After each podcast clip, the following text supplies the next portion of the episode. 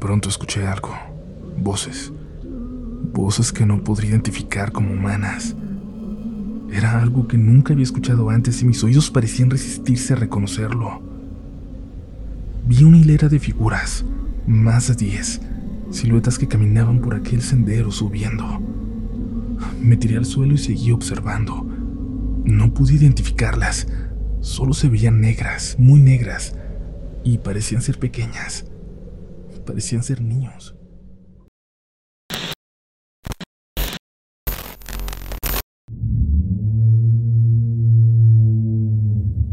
Bienvenidos y bienvenidas a una nueva edición de Relatos de la Noche.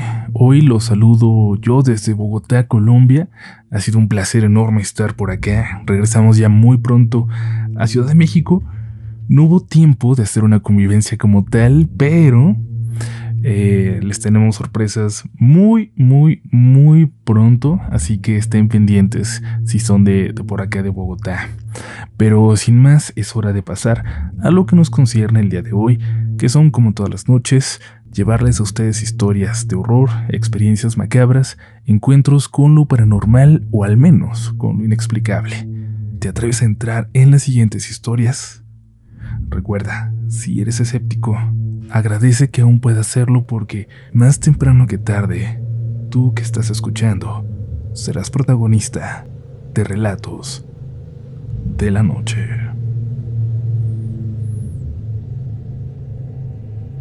Ahora que el volcán Popocatépetl está tan activo y tan en las noticias, quiero compartir una horrible experiencia que tuvimos por ahí hace no mucho tiempo.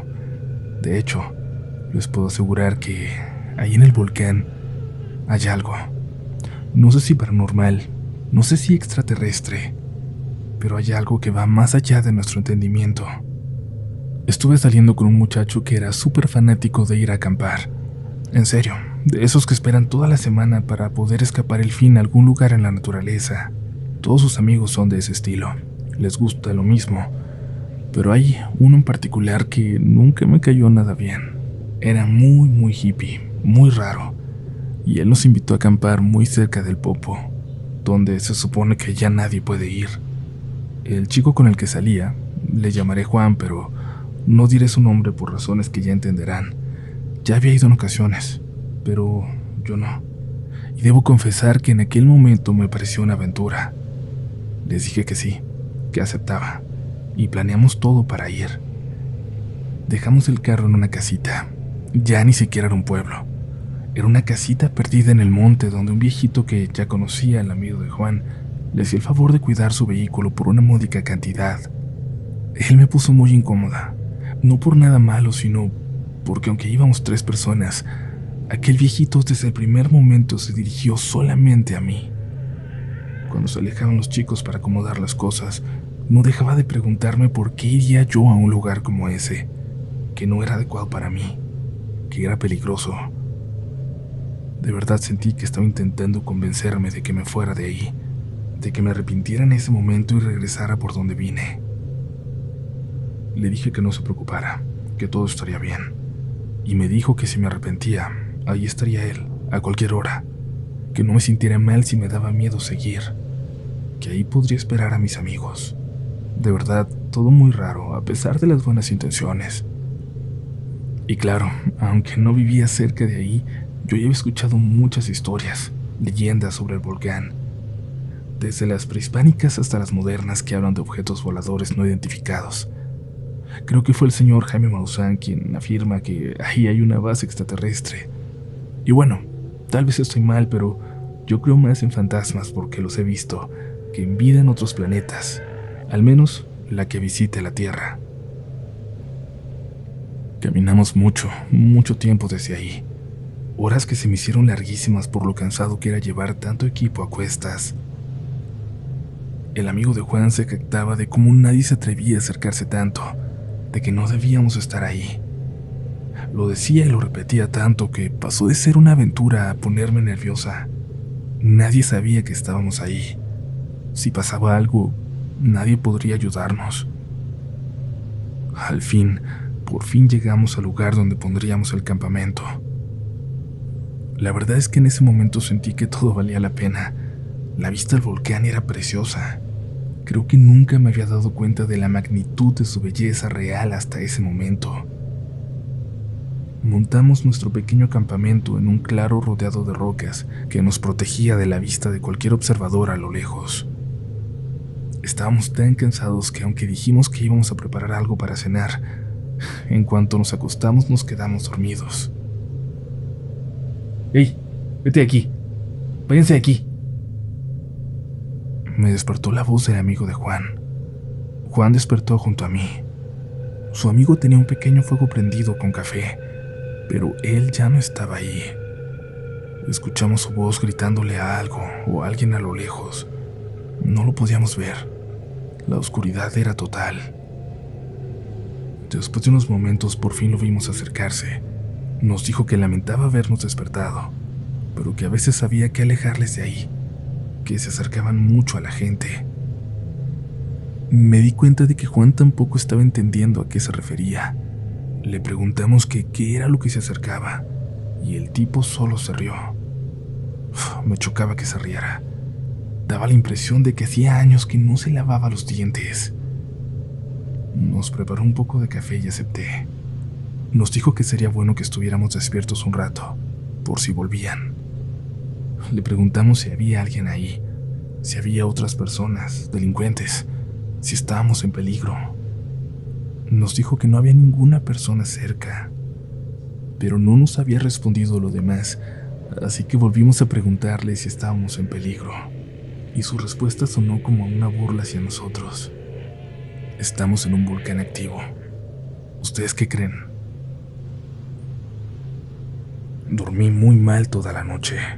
Por la mañana, Juan me dijo que había visto algo muy raro en el cielo, pero que no me había querido despertar dijo que parecían bolas de fuego, como las brujas de las que tanto habla la gente.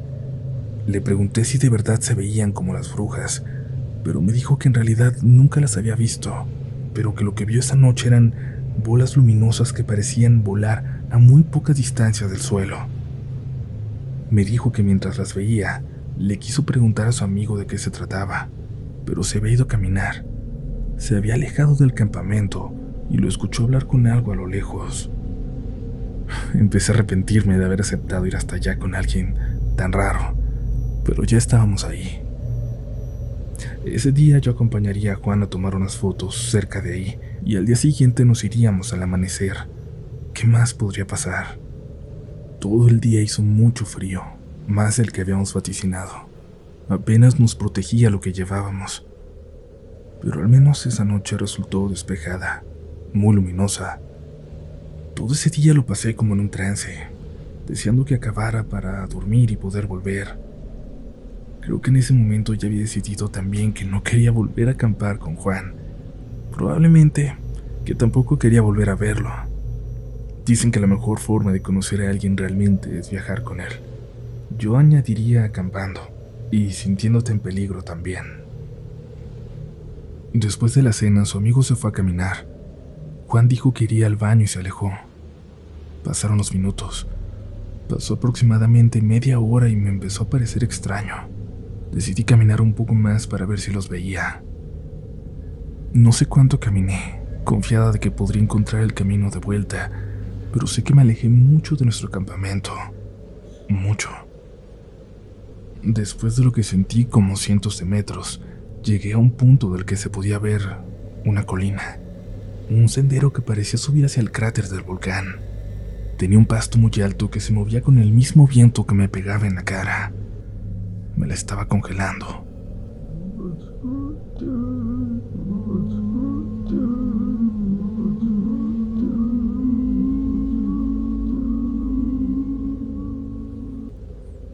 Pronto escuché algo. Voces. Voces que no podría identificar como humanas. Era algo que nunca había escuchado antes y mis oídos parecían resistirse a reconocerlo.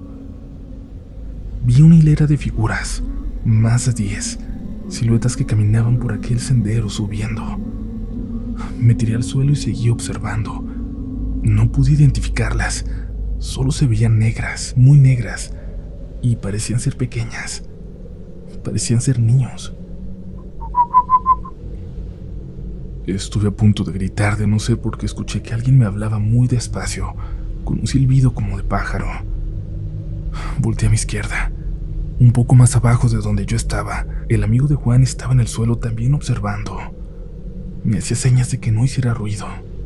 Él estaba viendo con unos binoculares. Sonreía con esos dientes horribles reflejando la luz de la luna. Parecía estar extasiado. De pronto se levantó corriendo y me jaló. Me dijo que corriéramos al campamento y que no viera hacia atrás. Nunca había tenido tanto miedo como en ese momento, como en lo que corrimos. Al llegar Juan estaba tomando café.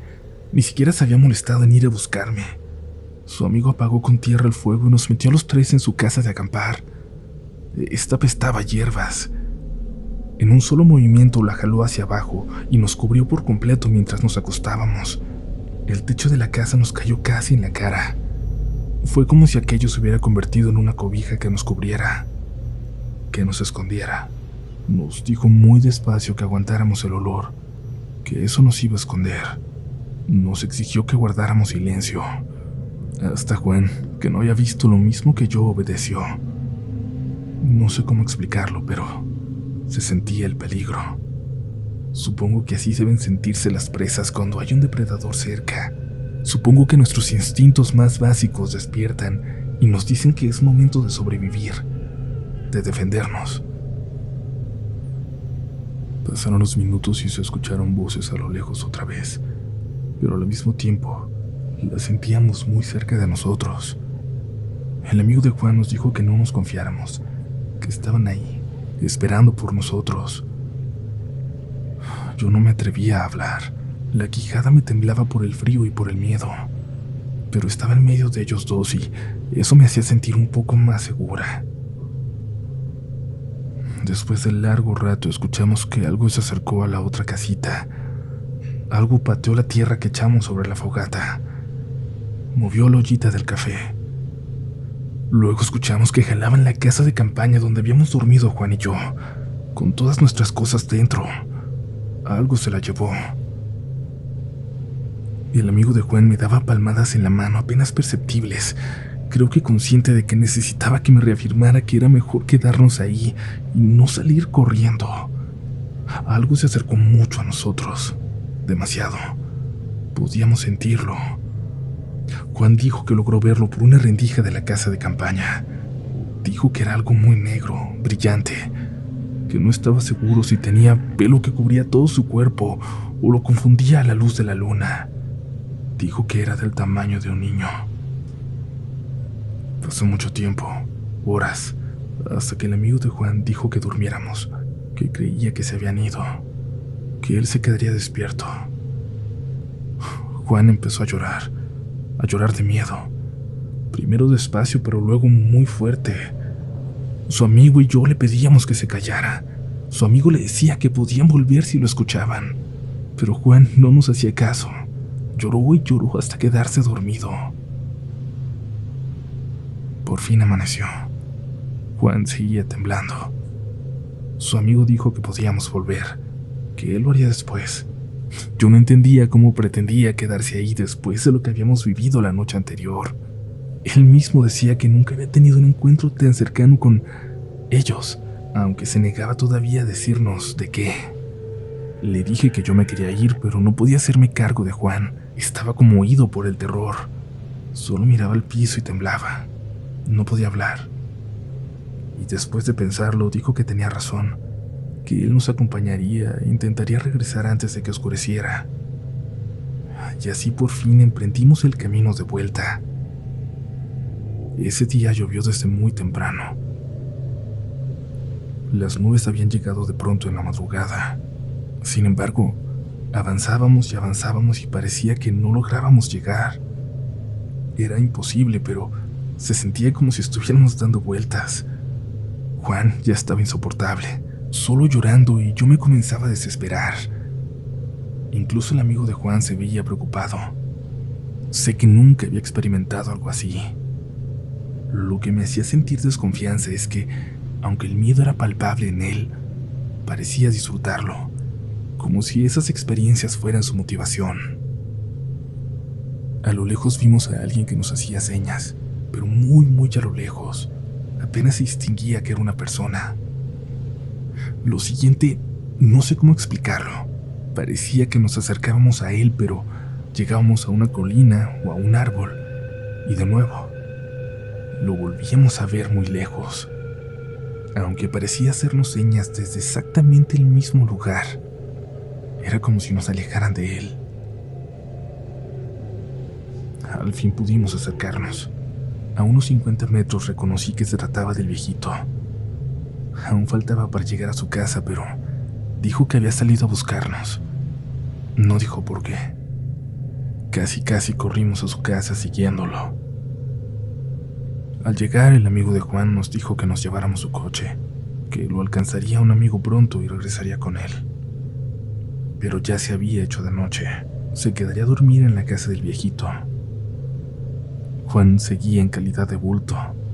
Me dio miedo saber que tendría que manejar yo porque no sé hacerlo bien, pero después de lo que había vivido allá arriba, lo único que quería era regresar. Cuando nos acomodábamos para irnos, el viejito me dio instrucciones. Me dijo que a lo mejor nos seguían un poco más. Le pregunté a qué se refería y solo me dijo que cuando veníamos del volcán, cuando nos hacía señas, no veníamos solos y que no nos querían dejar ir. Me dio un escalofrío que hasta él notó. Me dijo que me encomendara a la Virgencita o a cualquier cosa en la que yo creyera mucho, que no me preocupara, que iba a llegar con bien. Por el retrovisor lo vi a él y al amigo de Juan quedarse en aquella casita en medio de la nada, iluminada por un foquito nada más. Juan se quedó dormido. No sirvió ni para ayudarme a encontrar la ruta que nos habían señalado. Evidentemente no volví a verlo. Hablamos solo por mensaje un par de veces más.